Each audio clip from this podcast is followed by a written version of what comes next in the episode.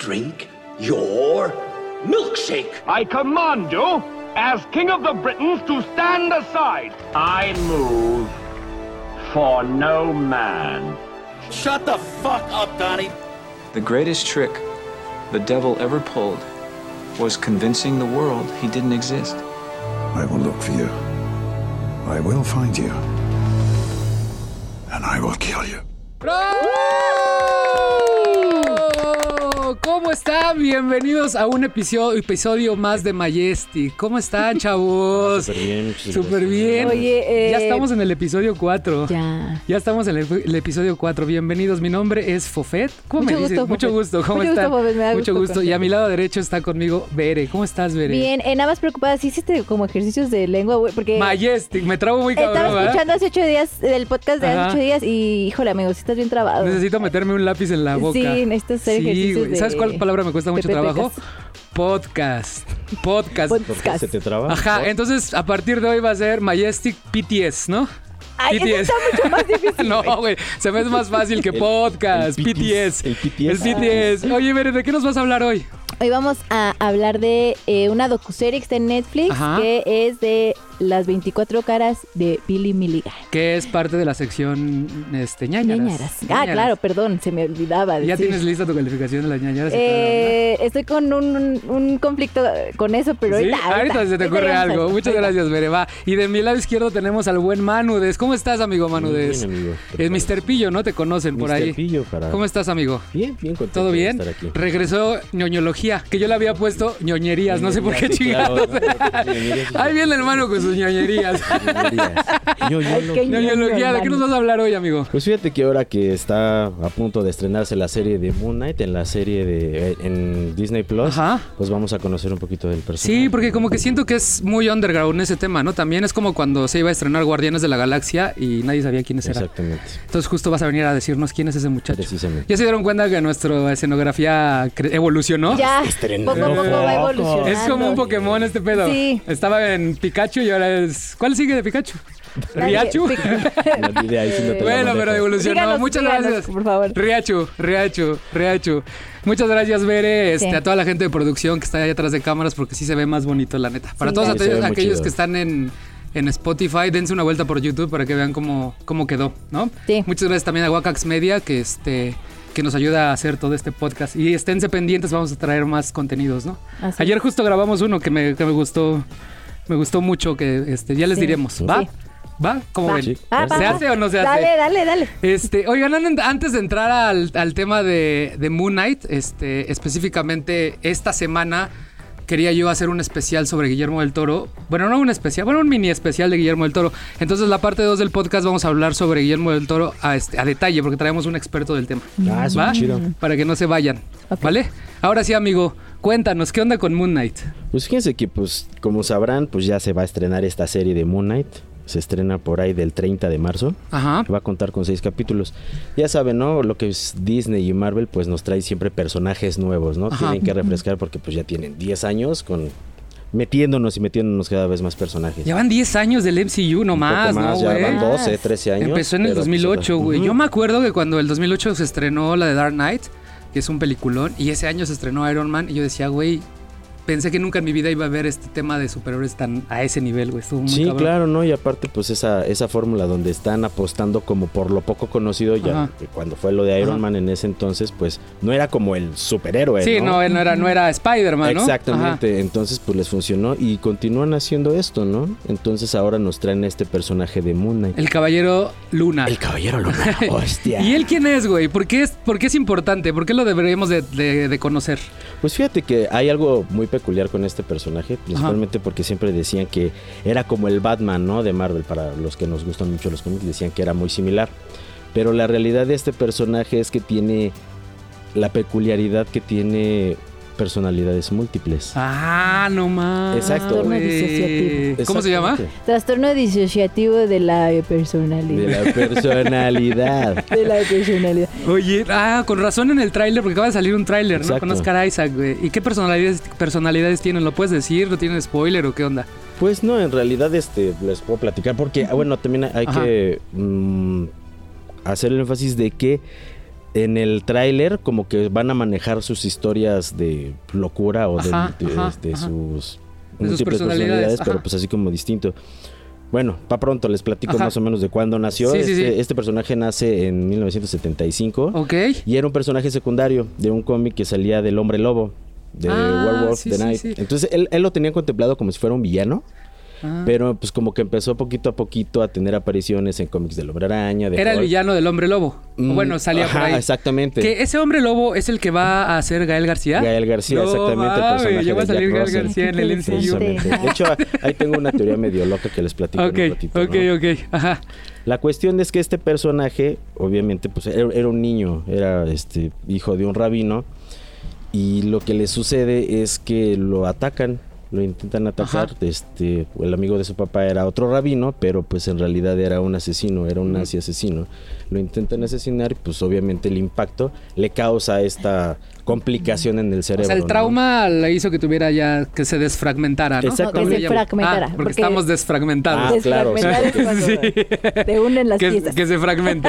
ok. Entonces, pues obviamente de este trauma, Ajá. pues empieza a tener un- una segunda personalidad que se llama Steven Grant. Ok. Entonces este es así como que el niño con el que habla y demás, y el papá dice, no, este, este niño no está Este bien. no es mi hijo. Y este está volviendo loco, vamos a llevarlo con, pues, con el doctor, ¿no? Entonces de ahí obviamente ya lo atienden, crece y entra, se hace marín, trabaja en la DEA y demás, pero pues como que lo mandan pues, por las cocas Ajá. porque saben que tiene su problema en la cabeza. Ajá. El caso es que pues de, de tener todas estas habilidades, pues para agarrar dinero, pues se hace matón, se hace mercenario. Ok. Entonces en una de sus aventuras va a Egipto Ajá. porque habían encontrado pues como que una pirámide nueva, habían encon- no una pirámide nueva, habían encontrado pues cuestiones este, nuevas ahí en. Egipto, tumbas. es para pronto. El- Mira, es como nuestro Chicharo 2. Sí, claro. en esta parte de ñoñerías. Yo soy como la gárgola de... no, no, referencias no. de 1900. El caso es que pues él se pone en contra porque pues el científico que iba Ajá. a buscar los artilugios y esto pues lo termina matando un personaje que se llama Raúl Bushman que probablemente lo vayamos a ver en la serie todavía no se ha Ok, dicho. ok, ok. Este la cuestión es que lo deja moribundo, lo deja lo da por muerto Ajá. y llega precisamente a la tumba de un personaje que se llama Khonshu, es un dios egipto que ¿Qué es el, dios de la luna. El dios de la luna, que sale en el tráiler poquito, ¿no? Que es como un güey que tiene como una punta gigante. Es como un pájaro. Es como un pájaro, que tiene un bastón. Es como un báculo, ¿no? Báculo Ajá, lunar. exacto. La cuestión es que pues en momia. E- en esta cuestión, pues él ya se muere, Ajá. literalmente se muere y pues se le aparece El- este, esta deidad Ajá. y le dice, pues, ¿sabes qué? Pues si quieres te revivo, nada más que pues, pues me vas a hacer el paro y vas a ser mi avatar.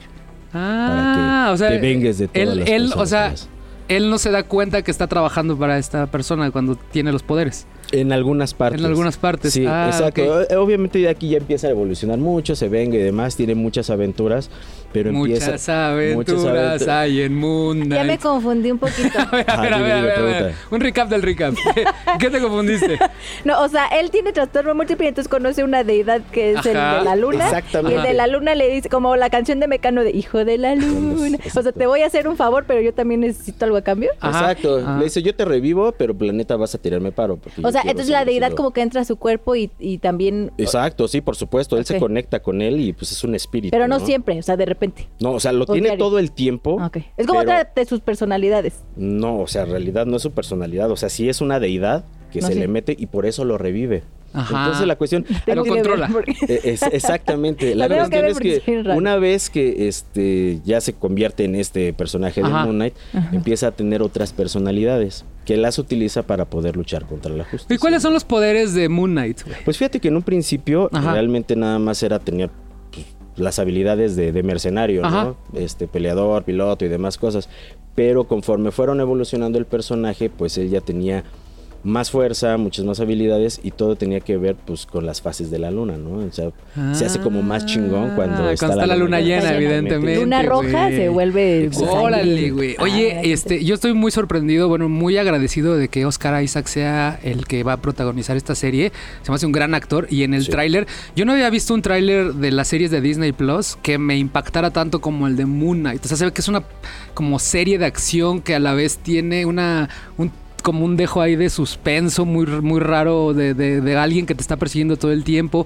Entonces, y aparte en el tráiler se ve como que son, o sea, se notan las personalidades diferentes que Oscar Isaac tiene que llevar, ¿no? A cabo. Me gusta un buen. ¿Tú qué opinas de eso? De Pues Oscar Isaac? de hecho, eso, este, nombran el, no, este, Ajá. ponen a Steven Grant Ajá. como el protagonista, Ajá. pero yo creo que es como parte clave para que te vayan desmenuzando al personaje, ¿no? Ajá. Porque al fin y al cabo a lo mejor lo que él va a tener, yo me imagino, es pues que el- las, su pasado lo va a alcanzar, Ajá. porque si él era un mercenario, pues a lo mejor él está teniendo como su vida bien, ¿no? O sea, realmente este Steven Grant, eh, él se hace con mucho dinero, Ajá. o sea, juega con, con todo el dinero que tenía. Mark Spector, que es el personaje principal, es la persona que... O sea, el, el que nació es, es, es Mark Spector. Mark Spector es, el, la el- persona... es el Billy Milligan, ¿no? Exacto. Del que Ajá, vamos sí, a hablar. denme Vamos a hablar. contexto, Ajá, porque ajá. Sí, sí, sí. Y el, pero el que es el poderoso es el, es el es Steven, ¿no? El Bueno, inglés. Steven, exactamente. Steven es el que El mete el, el varo del mercenario. Ajá. Porque para esto, ahí era donde estaba la confusión con el Batman. Porque en el cómic, él pues se hace de mu- mucho dinero y es Ah, así es como, como el un tipo Batman, ajá. Exacto.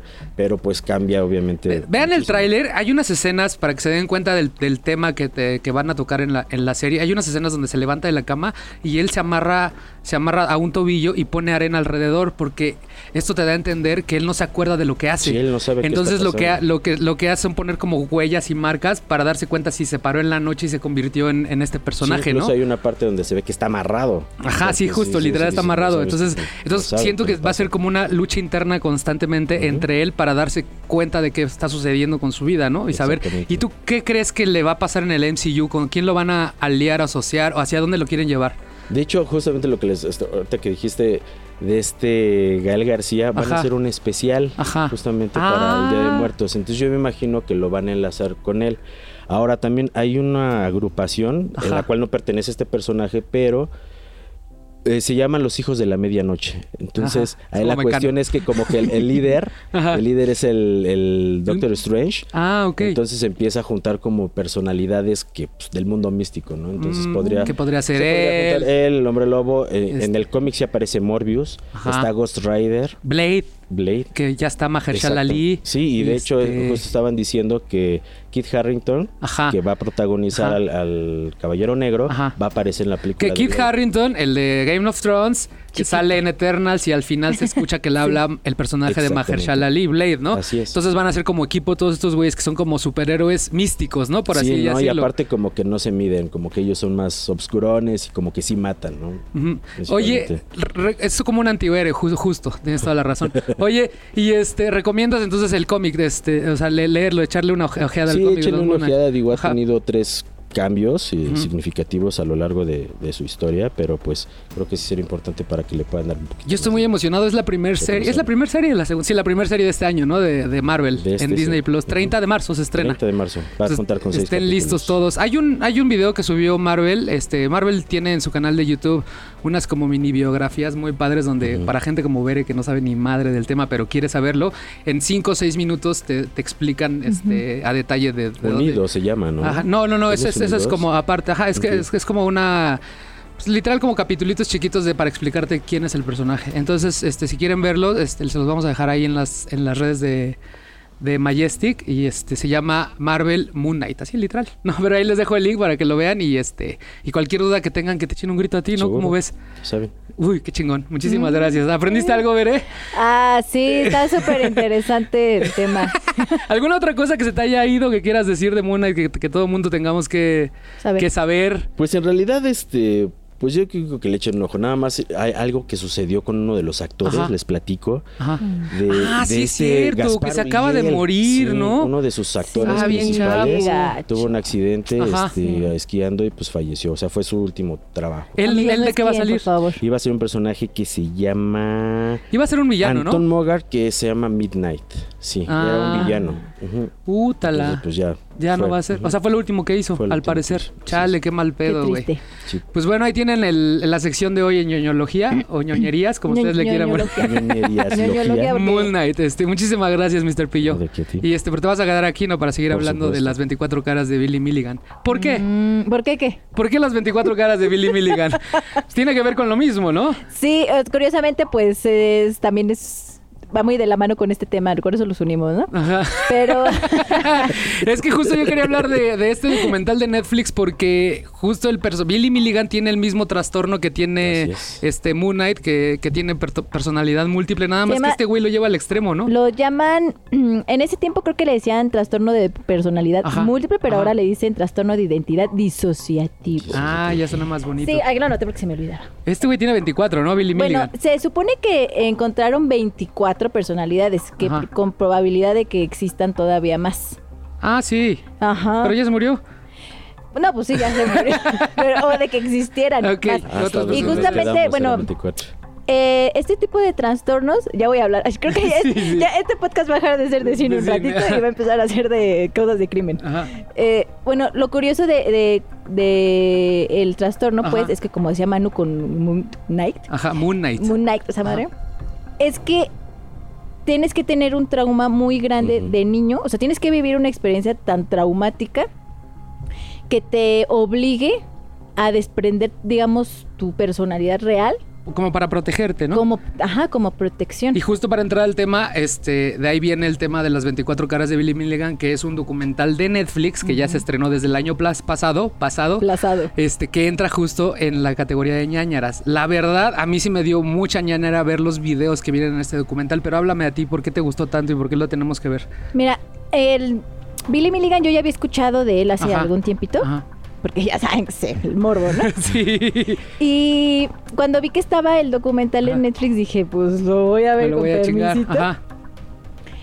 Y obviamente me llamó la atención pues por todo el morbo que lleva, porque ya hemos visto todos esta película de Split y se dice que está como Shyamalan. un poquito Ajá. basada en ella, ajá. No a ese nivel, pero sí está basada.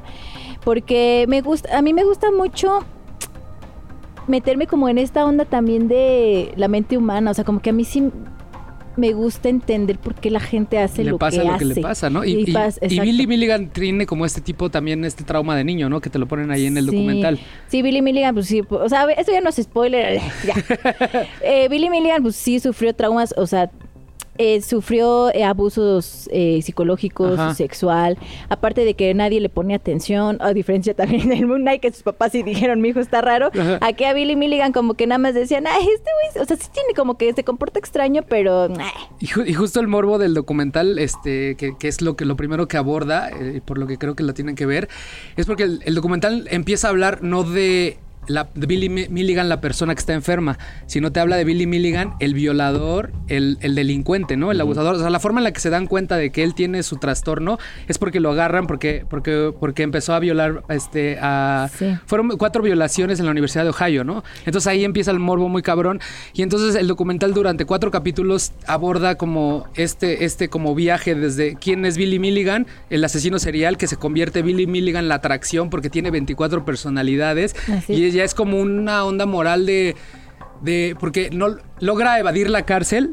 Porque le, le diagnostican esta tema, este tema, ¿no? Entonces ya es como un tema moral, el documental se convierte en un tema moral de todo el mundo le empieza a prestar atención a él, ya no tuvo que ir a la cárcel, pero todas las ¿y víctimas... ¿Dónde quedan las víctimas? Porque también tenía ahí como dos, dos personas que se supone que había matado, ¿no? Entonces me gusta mucho el documental a mí justo por eso, porque te, te habla de todos los temas, te habla del tema de la enfermedad, de que hay muchas personas que a la fecha siguen creyendo que él fue, él fingió todo. Sí, mucha gente, eh, ahí también me gusta porque entra este conflicto entre los psicólogos y los, y los psiquiatras y la gente de ley, ¿no? Los abogados que también dicen, pues es que es, es, es una enfermedad tan difícil porque a mí también me cuesta creerlo, o sea, es muy complicado. Sí, es que imagínate, tú eres, tú eres la mamá de una de las que viola y ves que, que no va a ir a la cárcel porque según él tiene 24 personalidades. ¿Tú qué creerías? Que lo está sí, fingiendo, pues, ¿no? obviamente, sí, o sea, a mí como víctima, a mí, mira, si a mí viene un güey y Dios no lo quiera, me viola. Ajá. Pero me dicen, es que no, o sea, es que mira, pobrecito, porque No era él. Él cuando era niño lo violaron. O sea, discúlpame. Me vale madre. A mí me vale madre. Ajá. No, O sea, la verdad es que sí son cosas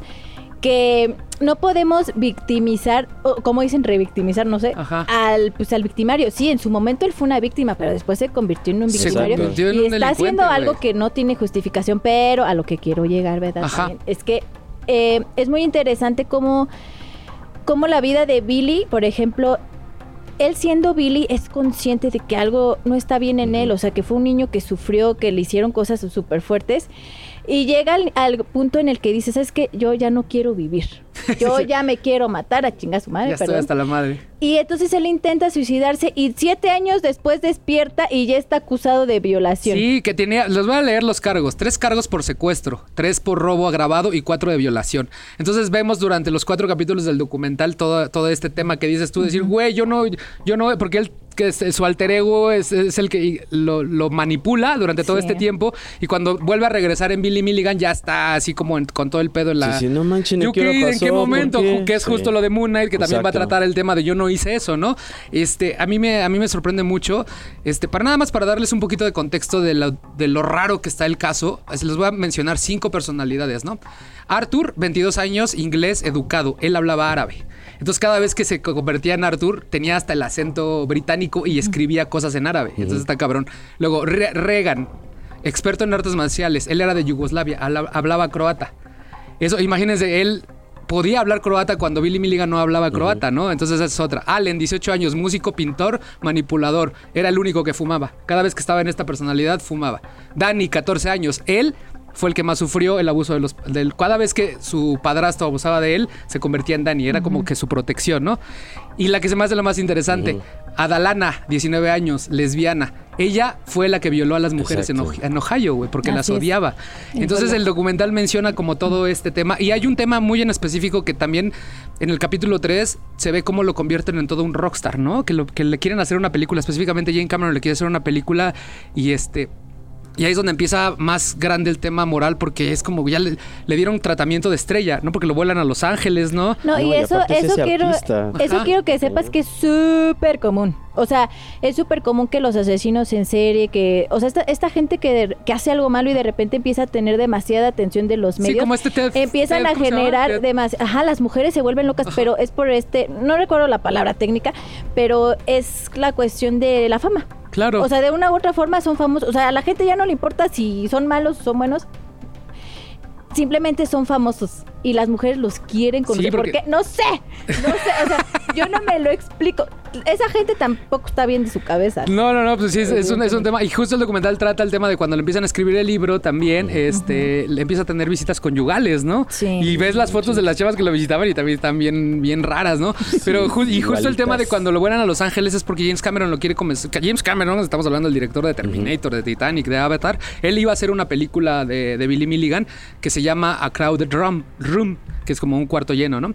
Entonces él ya estaba en todo el proceso, había ido a Ohio a, este, a, a ver las locaciones, estaba escribiendo un guion y, este, y ya iba a estar, o sea, y empezó fue cuando volaron a Billy Milligan a Los Ángeles y le dieron el tratamiento de estrella, conoció a un chingo de famosos, le dieron una moto, no- la gente no sabía de dónde se había sacado dinero y vivía la vida del pinche rockstar, güey. Entonces dices, güey, mataste cuatro personas, bueno, no tú, No, pero no una de tus No, personalidades, pero ¿no? no mató violo. Violó cuatro personas, pero hay como dos que se supone Se que... supone, ah, pero pues nunca se Nunca se supo. Entonces, sí. a, a mí me, a mí sí me causó mucha ñañara el pensar, en el estar en la posición de las víctimas y decir, ¿cómo es posible que una persona que pues, desgraciadamente está enferma o no, tenga, termine convirtiéndose en toda una estrella, ¿no? Y de eso va todo el documental. Por favor, véanlo, está en Netflix, se llama Las 24 caras de Billy Milligan y este, y, y está muy ñañarómetro, ¿no? Sí está, sí está ñañara porque, te digo, o sea, como esta cuestión, eh, las personas creo que no alcanzamos a veces como a magnificar en nuestro cerebro cuánto alcance tiene. Ajá.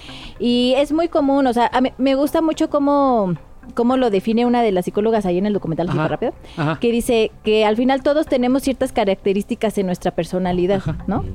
Pero la diferencia es que las conocemos, las entendemos y las aceptamos, o sea, Sí, vivimos es- con ellas. soy bien codo. ya sé Pero, que soy codo. pero la personalidad múltiple es justamente que esas características se empiezan como a convertir en entes independientes Ajá. y no se conocen entre sí, o sea, no son conscientes unos de los otros. Por ejemplo, yo soy enojona, soy alegre, soy tengo muchas cosas, ¿no? Pero eres una sola soy persona. una sola persona y si me disasociara, de repente tengo una vieja enojona O no, o puede ser, ¿por qué no puede ser alguien totalmente feliz que no se enoja? o- y otra persona puede Ajá, ser una bipolar, niña feliz, o sea, ser- sí, entonces eso es lo que se me hace muy interesante que de alguna forma y como lo explican, sí medio que sí lo creo, porque insisto, las cosas yo, tú, Manu, crecimos siendo niños normales, con, sí, sí tenemos claro, traumas, no tuvimos- pero, Sí, sí, sí. pero nunca, o sea, nunca has vivido una experiencia que te rompa de tal forma Es que imagínate. que tengas la necesidad de crearte mundos tan distintos, o sea, de salir de ti mismo. O sea, a mí algo, por eso creo que sí lo puedo creer. Tú sí crees que, que él tenía estas 24 personalidades, ¿no? Sí, o sea, porque aparte tú ves el documental y ves la cara de Billy cuando lo están ¿Cómo entrevistando. se Le cambia, o sea, sí. su, su, su temple, o sea, Ajá. no sé, Su cara. su cara, sus expresiones cambian, su mirada cambia, sus ojos, o sea, como que todo va cambiando de forma que dices, no, o sea, no manches, es otra persona. Sí, y como- aparte también dicen que les miden las ondas, la onda cerebral, que también eso va muy de la mano con la edad de las personas. O sea, tú Y- co- y- si y tienes 10 cambiaba todo años, tus ondas cerebrales van a cierto ritmo, no sé cómo es eso. Pero, y a él le hacían eso y cuando estaba dentro de cierta personalidad cambiaban. Ajá. Entonces eso también está muy Sí, como que la prueba cabrón, científica dices, no manches, o sea, No. si hay alguien allá adentro, No ¿no? Y que no es ese güey. eso está súper creepy. Oye, ¿cuánto le pones en la Ah, ñaña? y ahí, en ahí es donde entra mi conflicto Ajá. existencial. ¿Por porque, qué? Porque, o sea, sí es de ñañara, Ajá, pero es que es algo real, güey. ajá. O sea, es, es una ñañara real. es una ñañara muy real que si yo cono o sea, si yo conociera a una persona así en la vida, Ajá. pues sí me daría mucha ñañara. Pues sí, ya No, ves. pues, Entonces, es que no conoces a uno, Pero a un de-. Pero sí entramos a este conflicto que dices, eh, como esta lucha moral que también Sí, uno tiene, porque, claro. porque tú ves todo lo que le pasó y sí dices, "Ay, no, Ajá, está- ajá, no, no sé". sabes qué hacer. Bueno, no sé qué ¿cuál, hacer. cuál es el ñañarómetro? La semana pasada le pusiste 7.8. Es que son a- cosas bien diferentes. Archivo Pero 81. ¿a quién tengo que calificar? ¿Al, al documental? Al documental. no a Billy Milligan, al documental. Ah. A los cuatro capítulos, las 24 caras de Billy Milligan en, en El Netflix. documental está muy bueno, Ajá. o sea, está muy interesante, o sea, lo manejan súper bien. No me dio tantísima ñañara de miedo, entonces por eso le voy a dar un 7-3. Eso, ay, es muy, es muy específica. ¿Algún día se saldrá del, del 7, veré? Ah, puede que sí. 7, puede 8, que sí. 7, 3, Hay que ir a 7, 8, ver, 7, hay 3. que Oye, la próxima semana nos vas a hablar de una serie de Apple TV, ¿no?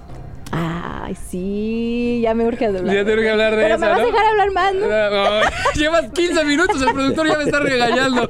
Muchas gracias, Veré, por haber Sí, venido no se esta lo semana. pierdan, está bien buena. Muchas ¿Puedo decir gracias. cuál es? Nos vemos la próxima semana. Sí, ¿cuál? Diles, diles Ah, cuál se es. llama Servant. Servant. Ahí por si no la han visto, empiecen a ver. si Empiezan a ver porque vamos a tratar sobre Está el tema de. Servant, que sí está bien creepy. Muchas gracias, Mr. Pillo, por No, estar muchas acá. gracias a ti por invitarme. Ahí, este, prepárate para la próxima semana, ¿no? A ver qué nos puedes traer. Hecho, seguro. Va, muchísimas gracias a todos. Este, vámonos para una canción porque tenemos que acordar, acuérdense.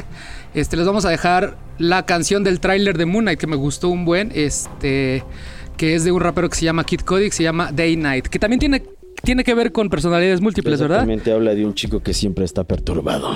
En la noche y el día, en, la día- en el día es uno, en la, en la exacto. noche es otro. Perfecto. Muchísimas gracias, amigos. Gracias. Nos vemos la próxima semana. Los dejamos con Day Night de Kid Cudi. Hecho. day and night. I toss and turn, I keep stressing my mind, mind. I look for peace, but see, I don't attain. What I need for keeps this silly game we play, play. Now look at this. Madness, the magnet keeps attracting me, me. I try to run, but see, I'm not that fast. I think I'm first, but surely finish last, last. Cause day and night, the lonely loner seems to free his mind at night. He's all alone through the day and night. The lonely loner seems to free his mind at night. At, at, at night. Day and night. The lonely loner seems to free his mind at night. He's all alone, some things will never change. The lonely loner seems to free his mind at night. At, at, at night. Hold the phone. Mr. Solo Dolo. He's on the move, can't seem to shake the shade. Within his dreams, he sees the life he made. Made. The pain is deep. A silent sleeper, you won't hear a peep peep. The girl he wants don't seem to want him to. It seems the feelings that she had her through, through. Cause day and night, the lonely, lonely loner seems to free his mind at night. He's all alone through the day and night. The lonely loner seems to free his mind at night. At, at, at night. Day and night. The lonely loner seems to free his mind at night. He's all alone, some things will never change. The lonely loner seems to free his mind at night. At, at, at night. Slow mo. When the tempo slows up and creates that new. Seems alive, though he is feeling blue. The sun is shining, man, he's super cool. Cool. The lonely nights. They fade away, he slips into his white Nikes. He smokes a and then he's on the way. To free his mind and search her. To free his mind and search her. To free his mind and search her. Day and night. The lonely loner seems to free his mind at night. He's all alone through the day and night. Loner seems to free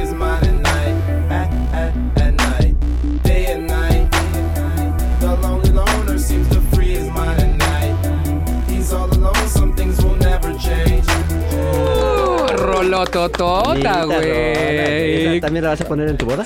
Sí, también la voy a poner en mi boda. Todas las rolas las voy a poner en mi boda. Oye, Robert, ¿dónde andabas, güey? Pues andaba ayudándoles allá atrás porque como compramos focos nuevos, Ajá. entonces estábamos checando el voltaje. güey. Ajá, ajá, ok, ya aquí, todo bien. güey. Oye, les quedó muy padre la, la escenografía. sí, Muchas sí, gracias, sí, no, güey. pues mira, es idea del buen Joel. de Del buen Joelín. Que sí, por cierto, para toda la Está gente que está. La, para toda- es que me ganaste la presentación. Iba a ser una presentación especial a Joel, güey. Para toda la gente que está en, en YouTube y vio que del lado izquierdo tenemos al mismísimo Joel. ¿Cómo estás? Bienvenido. Bien, bien, gracias. Joelín, Gracias productor, productor, podría decirse, Sí, productor. sí. Hago más producción que dirección, esa es la verdad. Producción, dirección y el güey que sabe más de Guillermo del Toro de México, ¿no? Del ¿No? universo, yo diría. Yo digo que sí del universo. Sí. O sea, si el universo tuviera otros Guillermos del Toro y otros Méxicos, él sería el No que me más creas, sabe. Creo que sabe más de Guillermo del Toro que de todo lo demás. y justo esta semana se estrena la última película de Guillermo del Toro, este, El Callejón de las Almas Perdidas, y te pedí de favor que vinieras a hablarnos del tema, ¿no? Es Sí, correcto. Muchas gracias. Muchísimas gracias por estar aquí. ¿Y tú, Robert, de qué nos vas a hablar, güey? También, Pues ¿no? Voy a meter ¿O vienes de mi- Metiche? mi- ajá, vengo de Metiche, en- de, de Guillermo del Toro y del Callejón, güey, para bailar. O sea- unos datitos bien curiosos que tengo de, de ambas películas. O sea, es real Bien que no, nada más leíste dos películas y tu sección de Cultec David leíste Le- dos películas. Leí, leí dos películas. Leíste dos Sí, es que libros. ya sabes que lo mío es, este, ya leí dos libros Ajá. en mi vida y Y leí ya. dos películas. Y ya, güey, ya, leí pues, Leíste dos acabó. películas. Lo, tú hiciste algo más Ajá, difícil. no viste la leí- película, no, compraste el guion y leíste leí la la- película. Güey, Guillermo del Toro, por fin, por fin, por fin, por fin, por fin. Estoy muy emocionado, güey, porque se estrena El Callejón de las Almas Perdidas, o se estrenó. Se estrenó. Justo hoy que estamos grabando se Ajá. estrenó y ya tuve oportunidad de verla, porque ya sabes, a uno nos invitan a las premieres, que Ah, le luego llaman, los ¿no? y todo. Invita, si güey. se portan bien, si se portan bien los voy a invitar, pero yo ya la vi. Se estrena hoy, que para cuando salga este podcast, este... Ya la podrá haber visto la gente en, en- en- En en- el cine. en el cine y si no, para que vayan y ahí les tenemos varias cosas. Pero antes, antes de eso, les voy a dar, les voy a dar contexto un poquito sobre Guillermo del Toro. Les voy a dar contexto del verbo Joel. Por lo mismo de que eres muy experto, güey, quisiera que, que andáramos en el tema de Guillermo del Toro. Este, antes que nada, ¿cómo es que Guillermo del Toro se convierte en cineasta? ¿Cómo es que alguien de Guadalajara se convierte en la persona que es ahorita, güey? Justo, una gran pregunta porque Ajá. es algo que eh, yo siempre que veo que hablan de los tres, los famosos tres grandes Sí, son sí. del Toro Cuarón y Ajá, Iñárritu. ajá, los tres amigos. Ajá. Ajá. Lo que me saca de onda es que lo, lo romantizan, Ajá. ¿no? Y entonces hacen ver a la gente como si todos pudiéramos ser Guillermo del Toro y todos pudiéramos ser Alfonso Cuarón.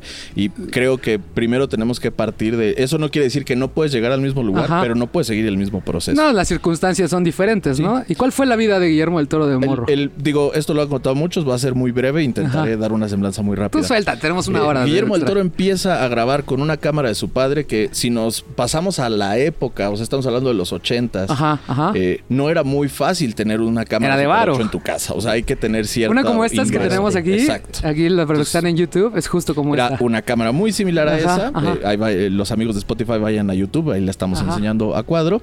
Y con esta cámara él empieza a hacer sus primeros proyectos. Ajá. ¿Desde cuándo? Bueno, a los 13 años en Guadalajara, él estudiaba en el Instituto de Ciencias de Guadalajara. Suena que es de varo. Sí, o sea, no suena a la Sí, primaria no suena Eros al de Padierna, 7, ¿no? O sea, viene el book.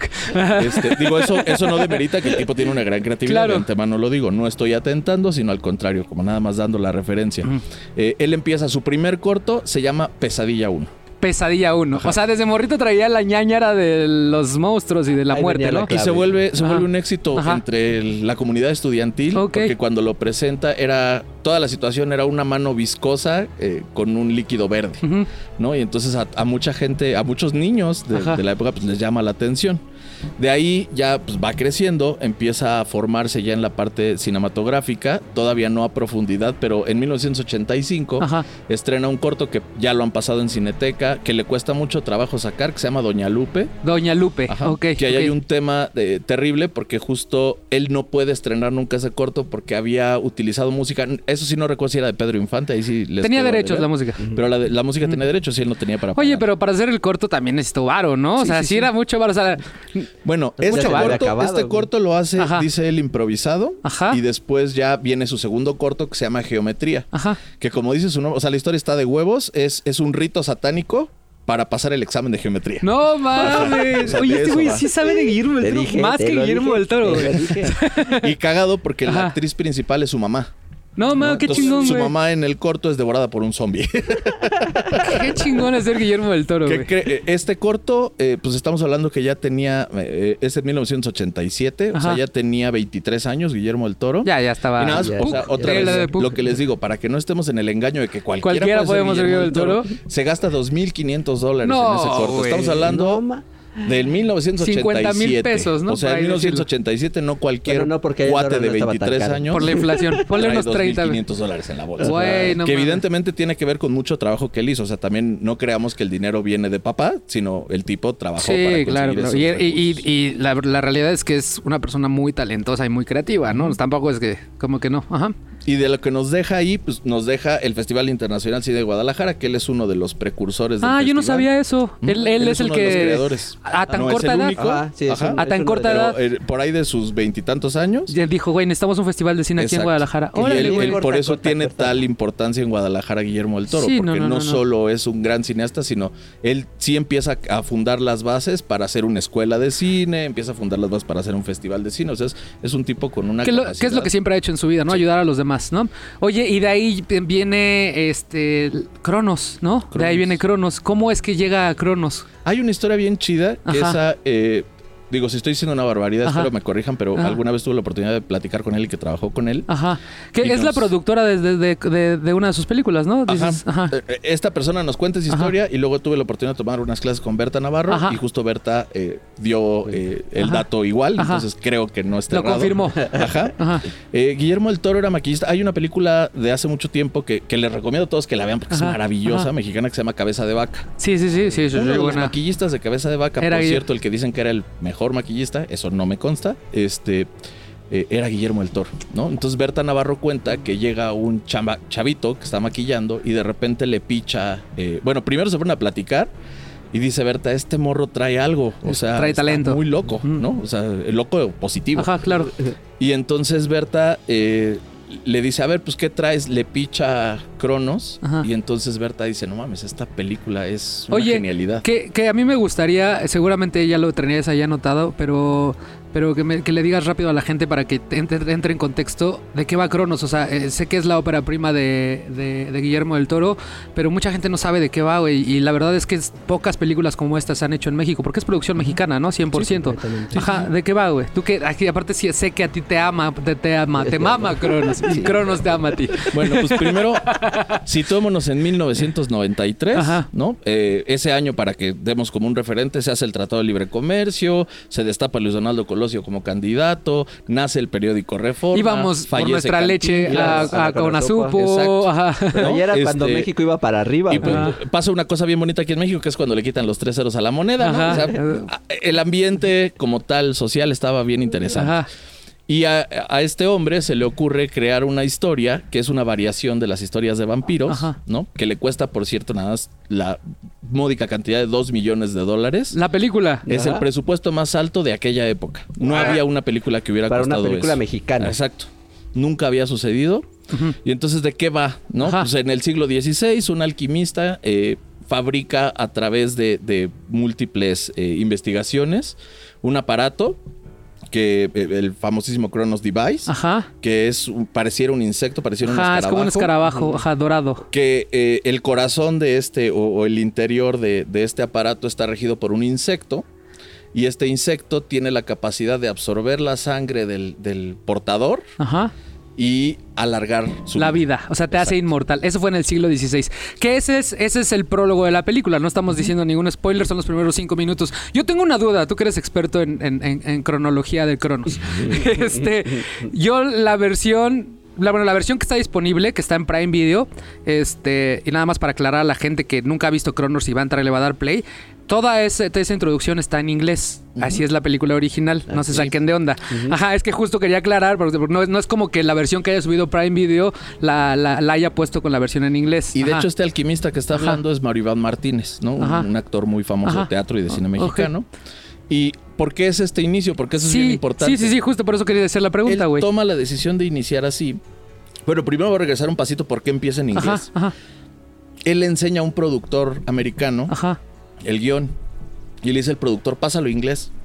Y cuando Guillermo lo pasa a inglés, le dice, ¿sabes qué, güey? Así no va a funcionar, güey. ¿Por qué él siendo de pedigrí era bilingüe desde niño, no? Sí, sí, sí. Ajá. O sea, la- yo todavía hay, no que, hay que aclararlo, hay que, hay que aclararlo, ¿no? Yo, a mí todavía me cuesta trabajo decir podcast, ¿no? Por ejemplo. Ajá. Entonces, pues él, él justo eh, le dice, no, ¿sabes qué? Déjame reescribirlo en inglés. Ujú. Lo reescribe en inglés y una vez que lo tiene, ya no acaba trabajándolo con ese productor porque lo acaba produciendo Ujú. Berta Navarro. Y él acaba retraduciéndolo al español. ¿No? Entonces Ajá. hace ahí una mezcla, pero dice él que esto le aportó mucho porque le permite llevar el lenguaje como se hacía en esa época el cine americano. Ajá. Que justo por eso el inicio, los primeros tres minutos que para él eran importantísimos, empieza como película gringa, que en ese tiempo en México no se trabajaba así. Sí, cine. sí, sí, saca de onda. O sea, cuando la ves por primera vez, y por eso digo, la gente que, que nos vaya a hacer caso y vaya a ver Cronos de, de Guillermo del Toro, no se saque de onda. Así está, está, así es en inglés al principio. Ya después viene el español, ¿no? Que ya es al- a- llegamos a 1993, ¿no? Y, y prácticamente lo que Guillermo del Toro, o sea, la premisa de Guillermo del Toro es, hay una ausencia de conciencia, la Ajá. niña que es uno de los personajes protagónicos, no sabe distinguir entre la muerte y la vida. ¿No? Entonces, por eso Ah, no es que... eso, a. Ajá, y eso viene Hay, justo hay que verla otra vez. porque Sí. si ven la historia se van a dar cuenta que a la niña nunca le dijeron que sus papás habían muerto. Entonces Ajá. la niña no tiene una conciencia de vida o muerte. Ajá. Hay varias escenas, no les voy a Sí, spoiler. no, no spoilers, porque hay mucha gente que no la ha visto, güey. Pero hay una escena en particular casi al final de la película Ajá. donde la niña salva a su abuelo de Ajá. cierta forma. Ajá, ajá, ajá. Sí, Y justo. lo hace por eso, ¿no? Porque ella, ella lo que quiere es que él siga vivo y ella no tiene una distinción en que eso es bueno o malo. Nunca se había hecho una película así de vampiros en México, güey.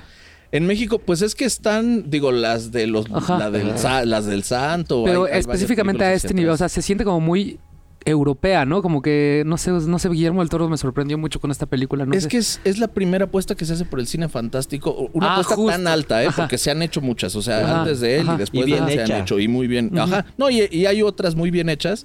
Pero esta cambia totalmente el paradigma de lo que es la cinematografía mexicana. O sea, porque mucha gente dice, no, pues lo hizo con la forma del agua. Sí, pero ya lo había hecho. Con Cronos en O sea, con 1993, Cronos se gana los Arieles en todos lados, Ajá. ganan en España en Que tú te sabes una historia cuando va acá, ¿no? Porque Sí. está bien interesante. A ver, cuéntala rápido, ¿no? hay Es igual, nos la contó el, el que les digo que trabajó con él Ajá, un tiempo ajá. y dice que Guillermo el Toro llega a Cannes, o bueno, a Cannes, como pronunciarlo, y lo primero que ve viene agarrando de la mano a su esposa y lo primero que ve es un muñeco gigante del último gran héroe de, Ar- de Arnold Schwarzenegger. Ajá. Eh, ven, no hablo. no Arnold Schwarzenegger. Del. Gobernator, ¿no? Ajá, Gobernator, dile, Gobernator. Ajá.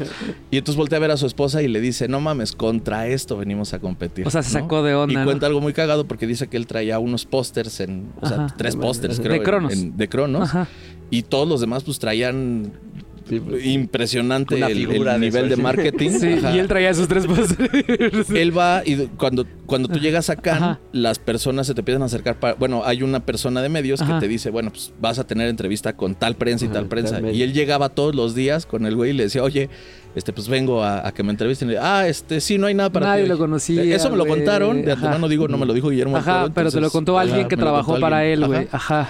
Y entonces dicen que Guillermo del Toro el último día, pues va y dice, me voy a llevar mis pósters, porque ya no ya. tengo pósters yo allá. Y cuando se los va y le dicen, ¿a dónde vas, güey? Y le dice, no, pues ya, o sea, no me gané nada, nadie me, me felicitó, digo, nadie me entrevistó ni nada. Y él acaba diciendo, este, le acaban diciendo, no, hermano, acabas de ganar la semana de canas. No La más. de la crítica. Entonces lo llevan y pues todo eso le cambia la historia Claro, a, le cambia a la. Guillermo. De hecho, este, esta película es el pasaporte para Guillermo del Toro para llegar a Hollywood. Porque Sí, después claro. de esto lo busca un director justo para hacer Mimic. Que es la película más terrorífica que le ha tocado trabajar, eso ya es ajá. pero se la pasó horrible. Pero a manera personal, ¿no? Fue terrorífica de manera personal, ¿no? No porque te dio tanto miedo. Porque sí es bien similar Mimic y Cronos. Sí, dices, güey, hay Tienen muchas sus ondas. cosas, sí, pues es que sí. justo estas películas, o sea, es la ópera prima de, de Guillermo del Toro Cronos y es justo la que creo que le entrega su, su narrativa, sus formas, o sea, Sí, la va claro. puliendo. Ajá. Pero si vemos, o sea, estos mecanismos complejos que Sí, le encantan, claro, porque aparte él es muy fan tanto de Cronenberg, por ejemplo, que tiene el mismo Ajá. tema que él de con David los Cronenberg. insectos. eh, ajá. Este, le gusta mucho. Por ejemplo, él dice que hay hay una historia bien chida Ajá. de Cuarón que dice que se encuentran en, en los pasillos. Él le había enseñado el guion de Cronos a Cuarón y se encuentran en los pasillos de del, los estudios Churubusco. Y que le dice Cuarón, güey, ¿te acuerdas de tu historia esa de Cronos? Y ya viste una peli que se llama Hellraiser, güey. No, Dice, porque güey. hay un aparato igualito, Igualito al tuyo, nomás que el tuyo es redondo, güey. Ajá. Y entonces Qué dice Guillermo del Toro, no, güey. pues al final no es lo mismo.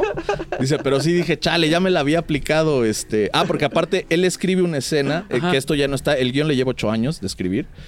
Y dentro de uno de esos drafts del guion, escribe una escena donde a Gris, que es el personaje principal, se le se está comiendo y se le cae un pedazo Ajá. de piel, luego va al espejo y se arranca una Que es el que se está convirtiendo en vampiro, Ajá. ¿no? Y cuando él hace esa escena, dice que a los pocos, a los pocos días va y ve la película de la mosca.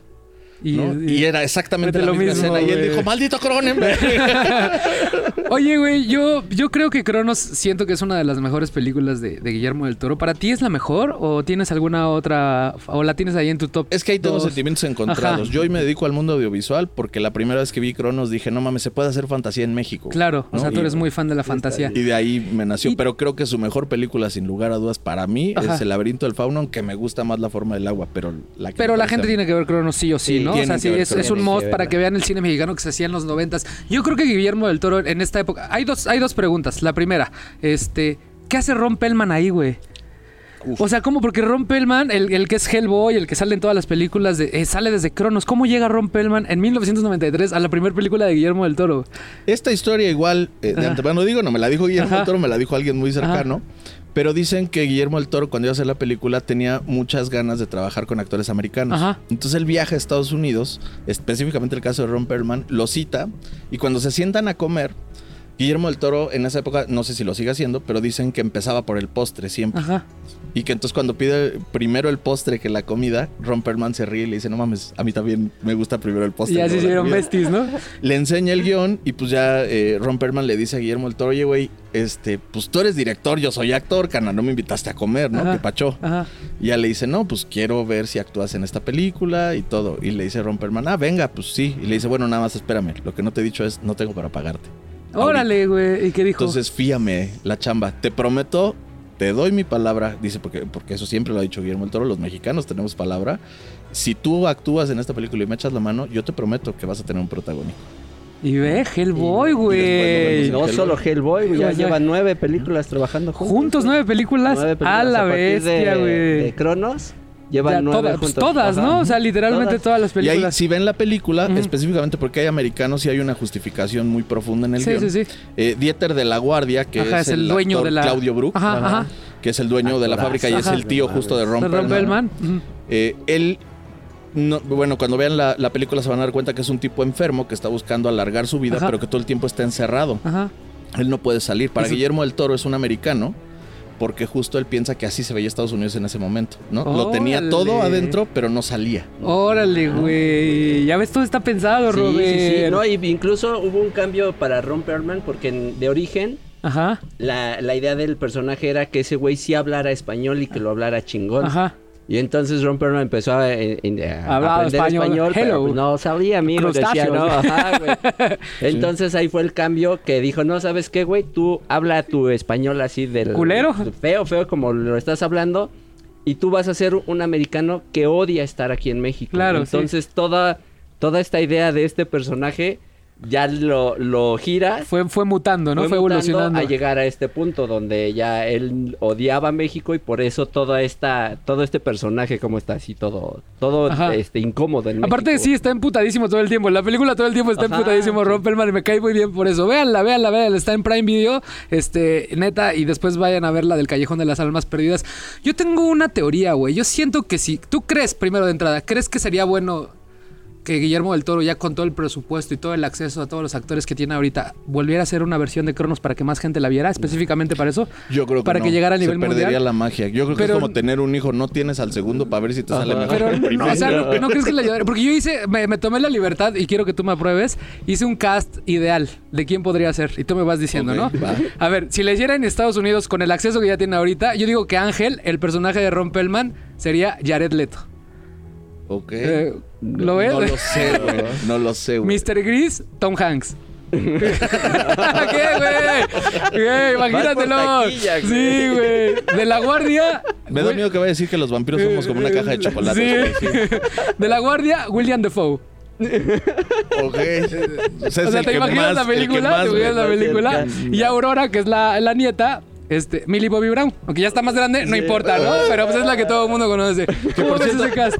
me parece, pero maravilloso. Está, güey, para que todo el mundo la conozca. Que por cierto, eso, eso es algo muy importante, Ajá. que dicen que todos los directores imprimen como algo de su vida en, en cada historia. Aquí él dice que esta película viene de la relación que él tenía con su abuela. Él la describe textualmente como imperfecta pero llena de amor. ¿Qué es la relación que Y tenía con su a su abuela? le dedicó la, la película. chingón. Pero esto que tú estás, Ajá. este ejercicio que hiciste, Ajá. ya lo hicieron los de Universal, güey. Ahora, ¿Cuándo? si le hicieran en ¿Cuándo? México, espérame, es que traigo el Ah, a caso de ver, a México. Si le hicieran en México. Ángel, el personaje de Ron Pellman, tengo dos opciones. Luis Gerardo Méndez o, o Badir Derbez. ¿Cuál te gusta más? No, ¿Cuál te pues, gusta Gerardo. más? La puse difícil, yo creo que Luis Gerardo Méndez. Mr. Gris, güey. De Mian Bichir. Porque tiene que haber un Bichir, güey, a huevo, ¿no? Porque si no, no es cine Si no, no es mexicano. cine mexicano, ¿no? Nada más una pregunta. En alguna parte de esto, cierta actriz, no va a decir su nombre, pero No, no, sé, va, ¿le va, va a enseñar las chichis? De, de la guardia, Joaquín Cosio, güey. Hecho el ok. cochiloco, güey. Y Aurora, Marta Gareda, evidentemente, güey. Es que ella es del método, ya puede ser una niña de 5 años, ¿no? ¿Cuál versión te gustó más? ¿La inglés, la inglés Yo o la creo que la americana. Gente, véanla, véanla. ¿Tú qué, qué, qué otra cosa más tienes que decir de Cronos para que la gente se anime a verla, güey? Eh, pues nada, que si, que si esperan ver una película, o sea, si, si algunas se preguntaron si México desde antes hacía películas eh, que tuvieran esta carga fantástica, Ajá. que ya las hacía Carlos Enrique Tabuada con Hasta el viento tiene miedo, Más negro para las hadas, El gato, bueno, todas las que hizo. Eh, este es un gran ejemplo del verdadero cine mexicano nuevo, de esta ola de Sí, directores claro. que vino y cambió y revolucionó. Este sí es el verdadero cine mexicano, ¿no? No los 2000 que todas las películas eran de güeyes que vivían en la depresión después de Amores Perros, ¿no? Que ya todo el cine mexicano era la Y pura... solo con tu pareja. güey. Ajá. Y hay, y hay Ajá. actores- o sea, en, en esta película, por ejemplo, ves a un Jiménez Cacho joven, Sí, sí, sí. pero ves un actorazo en un papel chiquito. Y de hecho se lleva un Ariel eh, Jiménez Por Cacho por estuvo por como esta cinco película. minutos Sí, en la sí, sí. película, güey, Y se lleva un Ariel Así por todo eso, con o su sea, porque trajecito y todo, ¿no? Está, está, está es muy un chistoso. maestrazo. En, en Sitges también gana Ajá. este, creo que fue Federico Lupia, mejor actor. Este, gana justo por esta película. Esta película no solo le dio visión a Guillermo del Toro, sino a muchos de esos actores que en muchos casos ya no los estaban eh, tomando Pelando. en cuenta. Y este personaje de Federico Lupi estaba originalmente escrito para el Max von Sydow, el que es el protagonista del séptimo sello. Este Ajá, señor sí. también salió en El Exorcista. Órale. Entonces estaba pensado para, Para él, él. originalmente y ya terminó así. Pues ahí está. Y ya nada más les presumiré, Ajá. el nombre original de Cronos Ajá. era El vampiro de Aurora Gris. Ah, Oye, ¿y nos da tiempo más. rapidito que nos cuentes de Necropia, güey? ¿Qué te, De qué te- la qué te empresa? parece? Que hagamos mejor esto, hagamos esto, porque está bien bueno el tema. Ajá. Vamos a una canción Va. y regresamos a terminar de cerrar va. con Cronos y hablamos de la última película de Guillermo del Toro, ¿vale? Perfecto, pues ahorita regresamos, los dejamos con una canción para todos aquellos que están en Spotify. No encontré una canción que me, que me gustara para que la gente escuchara de, de- de ese soundtrack, entonces pues literalmente voy a mandar una de Kanye West, Rihanna y Paul McCartney que se llama For Five Seconds. Ah, uh, Regresamos. Qué bonita rola. I think I've had enough. I might get a little drunk. I say what's on my mind. I might do a little time. All of my kindness is taken for weakness. Now I'm four, five seconds from wildin'. And we got three more days till Friday. I'm just trying to make it back home by Monday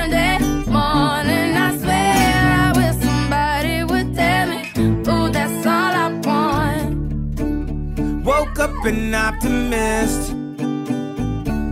Sun was shining, I'm positive. Then I heard you was talking trash.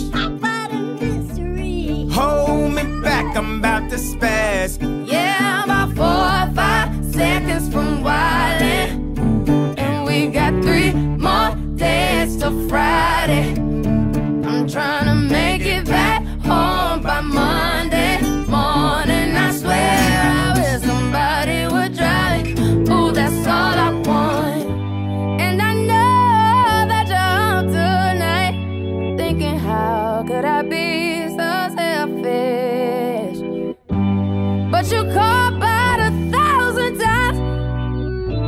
wondering where I've been.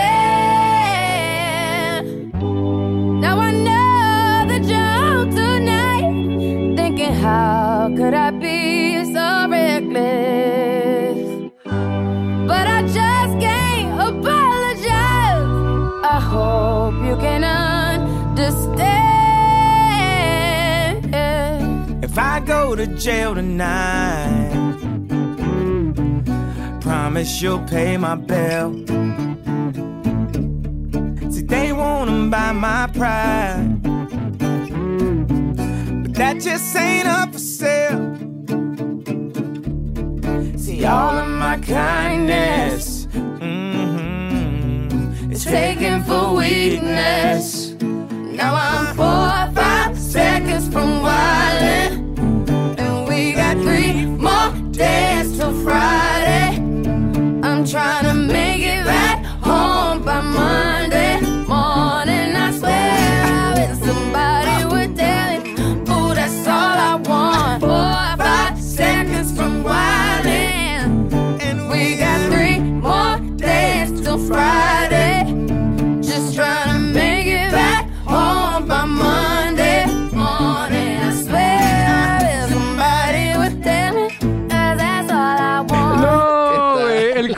Comentario que se acaba de aventar Book le quitó todo el romanticismo a la canción que acabamos de escuchar. No se lo vamos, no se lo voy a decir hasta que esté sentado en esta mesa, ¿no?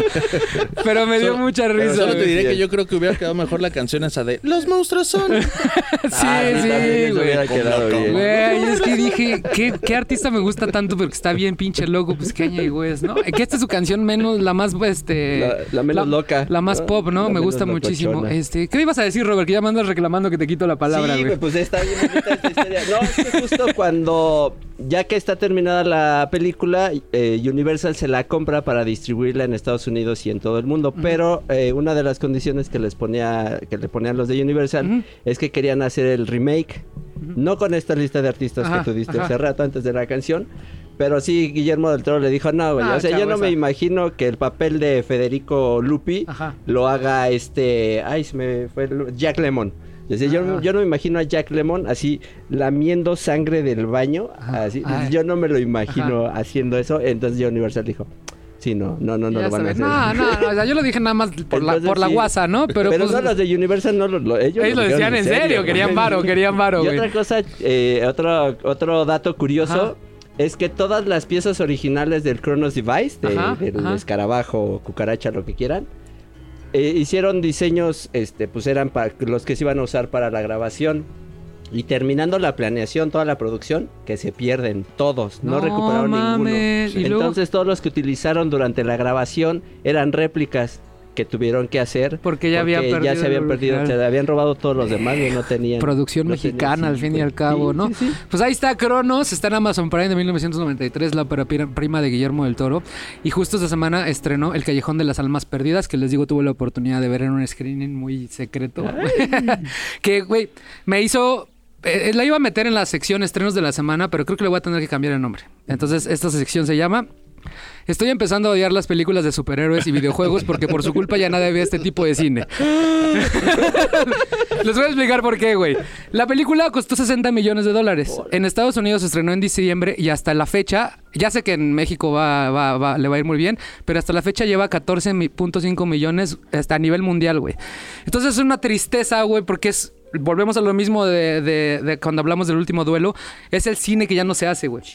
Entonces la gente ya se está acostumbrando a no ver este tipo de cine y está bien triste porque eso va a hacer que las distribuidoras ya no dejen de invertir en este tipo de cine, ¿no? Entonces, El Callejón de las Almas Perdidas, este, protagonizado por Bradley Cooper, Ronnie Mara, Kate Blanchett, Willem Dafoe y Ron Pellman, Nada este, más. nada más, güey. Es una gran película dividida en dos partes. Les voy a leer la sinopsis. Se llama En el Callejón de las Armas este, Perdidas, un ambicioso joven, Bradley Cooper, con talento para manipular a las personas con pocas palabras bien elegidas, se une a una psiquiatra, Kate Blanchett, que es aún más peligrosa que él. Entonces, básicamente la película está dividida en dos actos. Es, este, este, seguimos a Stan, que es el protagonista, y Stan está huyendo de su pasado y llega a una como un circo ambulante, ¿no? Que esa es como toda la primera parte de la película. Y él, este, gracias al, al talento que tiene y a lo inteligente que es y a lo Lo hábil. lo hábil que es para engañar a las personas empieza a convertirse como en un mentalista. Porque hay gente ahí que, es, que son mentalistas, que son estas personas que cuando te ven te leen y, y te hacen creer que te están leyendo la mente, pero en la realidad lo que están haciendo es que con tus gestos y, las- y los, y las señas que tú les das saben lo que te está pasando en tu vida, ¿no? Entonces toda la primera parte de la película vemos a- el viaje de Stan convertirse en esta persona que está abusando de todas sus personas alrededor para lograr sus, sus objetivos. Me gusta mucho esta parte porque es justo el Guillermo del Toro al 100%. Eso es un circo lleno de figuras este, fantásticas, güey. O sea, cada uno de los personajes, el personaje de William Defoe es, este, es una persona que abusa de los alcohólicos en la calle, va y los encierra y con tal de, de que coman, los pone como en un tipo de coliseo chiquito y les avienta pollos ahí para que entren y coman y eso es como el espectáculo, güey. Entonces está súper crudo, es como, como, como Sí, cine sí. negro, ¿no? Entonces es toda la primera parte. Después pasan dos años, Ronnie Mara, el, el personaje de Ronnie Mara se va con se va con Bradley Cooper y conocen a Kate Blanchett, que ahí es donde él se convierte en un espiritualista que puede comunicarse con los muertos, guiño, guiño. Y entonces toda la trama es, es el personaje de Bradley Cooper, Stan, está estafando a la gente. Este, en esta segunda parte estafando a gente con mucho varo porque según ellos, este, gracias a él van a poder hablar con las personas que ya fallecieron, específicamente el hijo de uno de estos güeyes que tienen mucho dinero. Entonces Bradley Coo- Cooper empieza a aprovechar como estos talentos que tiene él para empezar a engañar a la gente y provoca que toda la gente a su alrededor empiece a, a sufrir cosas realmente muy, muy cabronas que ya no les puedo decir que son spoilers, pero, pero es como un círculo completo alrededor de la vida de esta persona que que lo único que piensa es en él, que es un güey muy ególatra tratando de, de- de aprovecharse de todas las demás personas a su alrededor.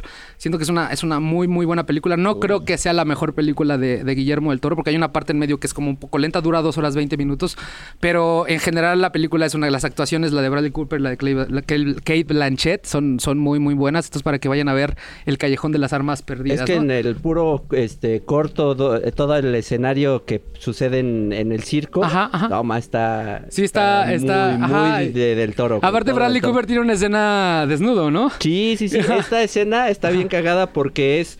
Este, él cuando leyó el, el- eh, estaba leyendo el guion, dijo, esta, por cómo es el tipo, esta tiene que ser desnudo y no hay manera de que no... Me tengo que encuerar. Sí, me tengo que encuerar, pues, ni modo, Ajá. y ya, era, es su primer desnudo, y es muy raro que artistas de ese nivel Se- se des- desnuden. Completos. Ajá. Y a esta nada más to- les tomó seis horas grabarla. ¿Por qué seis horas viéndole el, el miembro a. Bradley Cooper?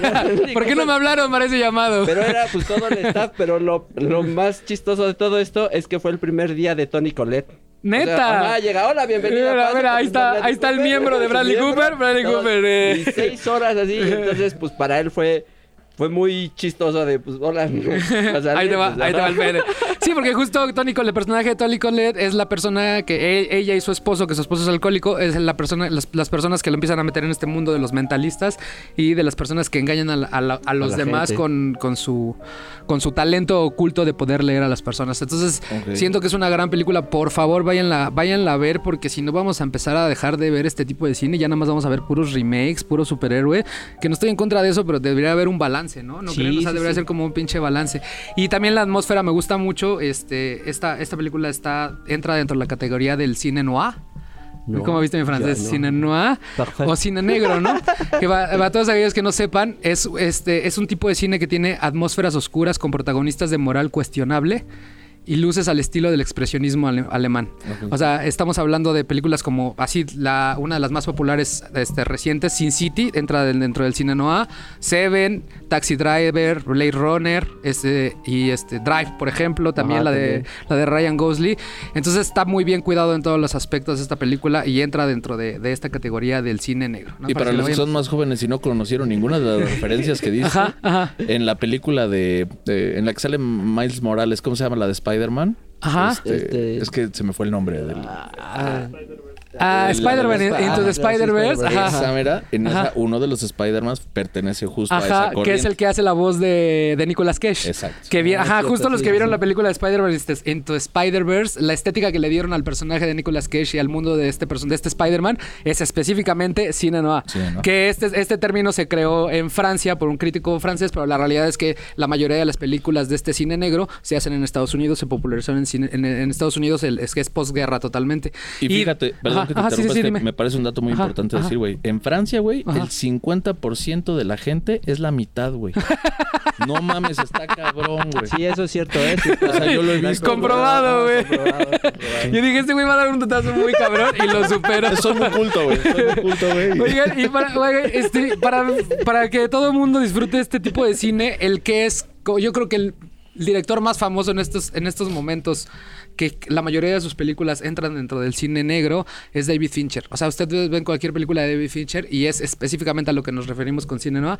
Y este Guillermo del Toro se, dio la libertad de hacer este tipo de cine, que a mí me da mucho gusto, güey, porque ya ves la película, ves el nivel que el nivel que ya maneja como director y o sea tanto que le creen tanto actores como Y es que- como como este la gente que da el varo como las productoras güey que ya hace lo que quiere güey. O sea ya se, se va al detalle muy cabrón. O sea ya todos los escenarios todas las atmósferas las actuaciones los deja fluir güey. O sea, no, no tiene prisa de nada güey. O sea hay momentos donde tienes a Kate Blanchett y Bradley Cooper en un consultorio de psiquiatra y se avientan 10 15 minutos ahí pero se ve que del Toro lo está disfrutando. El movimiento de cámara es tan tranquilo tan ya no tengo que demostrarle nada a nadie no tengo prisa de nada. Esto es específicamente esto es lo que quiero contar y se nota güey. O sea se nota que, que no se metió la, la, la, la productora no se metió absolutamente nada y le dijo güey vas toma el varo ya se lo ganó no la realidad es que ya se lo ganó Güey, si lograste vender una película donde un dios anfibio se enamora de una mujer que no Sí. cabrón, todo esto mientras bailan como el cine clásico de Hollywood, yo me imagino que el güey ya Sí, puede ya hacer puedes lo que quiera, quiera, lo güey. que Me, sea. me encanta, me encanta, me encanta eso, ver a un cineasta tan, tan bien colocado que ya puede hacer lo que quiera, porque es muy raro también. La realidad es que todos los cineastas cuando recién van empezando, todo mundo sufre. Todo mundo tiene que pasar con las, con las que con las productoras, con las que ponen el varo, que las vean y siempre hay gente diciéndole, eso no me gusta, eso no me gusta, eso no me gusta, córtalo, quítalo, muévelo y termina no siendo la obra que se, que se imaginaron al principio. Y Guillermo del Toro sí está haciendo lo que se imaginó, ¿no? Pero y aún así, eh, Bradley Cooper hace una, por lo que cuentas, es una actuación bien, bien perrota. Pero para este papel estaba Leonardo DiCaprio en las pláticas. Órale, güey, es que veía el nivel que y tiene, es que, güey. ajá, y yo Ah, sí que me no actúa imaginé... para tus películas de Yo pensé que Yo era sí me, normal me para imaginé a Leonardo DiCaprio en la Isla Siniestra, Ajá. o sea, porque es el mismo... Es el mismo mood. Ajá, la isla mood, el siniestra de. Scorsese también Scorsese tiene como también estos es- dejos de cine noir. Y me di- sí me, me imaginé clarito a, a DiCaprio en, en este, Sí, en este no, no. mundo, ¿no? Y es lo que dices, como ya eh, Guillermo del Toro es de quiero a todos estos Ajá. este, actores actrices, Sí, a huevo, Guillermo. En esta película nada más ocho de lo de la gente que está Ajá. en la alineación Ajá. han sido nominadas al Oscar. Nada más. Nada más. Y él que ya ganó un chingo, ¿no? Entonces, Entonces hay que tener más. entonces, amigos, pues este, con eso cerramos el, el programa de esta semana. Muchas gracias. Por favor, váyanla a ver si no la han visto este fin de semana. La van a disfrutar mucho. De verdad, la van a disfrutar mucho. Está un poquito larga. That's what she say. Pero la, la van a disfrutar mucho, ¿no? Vale. Este, ¿Alguna otra cosa, amigos, que quieran decir? Yo, Ya a mí, a mí me gustaría cerrarle eh, la parte de Guillermo del Toro con una frase que dice el que a mí me parece que todos los que se quieran dedicar a este rollo Ajá. deberían de regir su vida con eso. Y es, el éxito es cagarla bajo tus propios términos. Eso. Oigan, ya me iba a ir, güey. Iba, iba, hay, un, hay un momento de minicultura. Minicultura, porque como tú ya no lees libros, güey. Pero ya voy a, ese es el tercer libro que va a leer. Hay un libro que se llama En casa con mis monstruos de Guillermo del Toro. Monstruo. Lo estoy enseñando aquí en YouTube. Este libro, para todos aquellos que no tuvieron la oportunidad de ir a ver la exposición que montó aquí en Guadalajara y aquí en la Ciudad de México, como tú, eh, ¿Y este yo? libro ¿Y tú? específicamente es la exposición. Este está alrededor de 400 pesos máximo. Lo pueden comprar en cualquier lado, Amazon, Candy, en todo, en cualquier lado, googleenlo y les va a salir.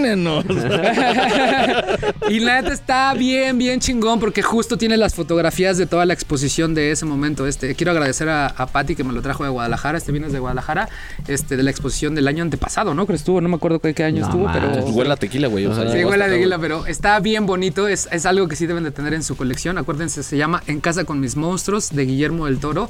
Y tiene como citas muy bonitas, como la que acabas de mencionar. Tiene como citas muy padres de Guillermo del Toro que, que justo habla este, sobre, sobre cómo vivir la vida creativa, ¿no? La, la vida de cineasta, ¿no? Por ejemplo, aquí hay una que dice. Es que está, ya se me perdió. Que versa más o menos Ya se me perdió la que iba a decir. Pero bueno, búsquenla Pablito ya para- clavó un ya clavito. para, para- para- La otra mitad de los franceses Mira, también mira, lo son. aquí- aquí- Hablen de Francia mientras.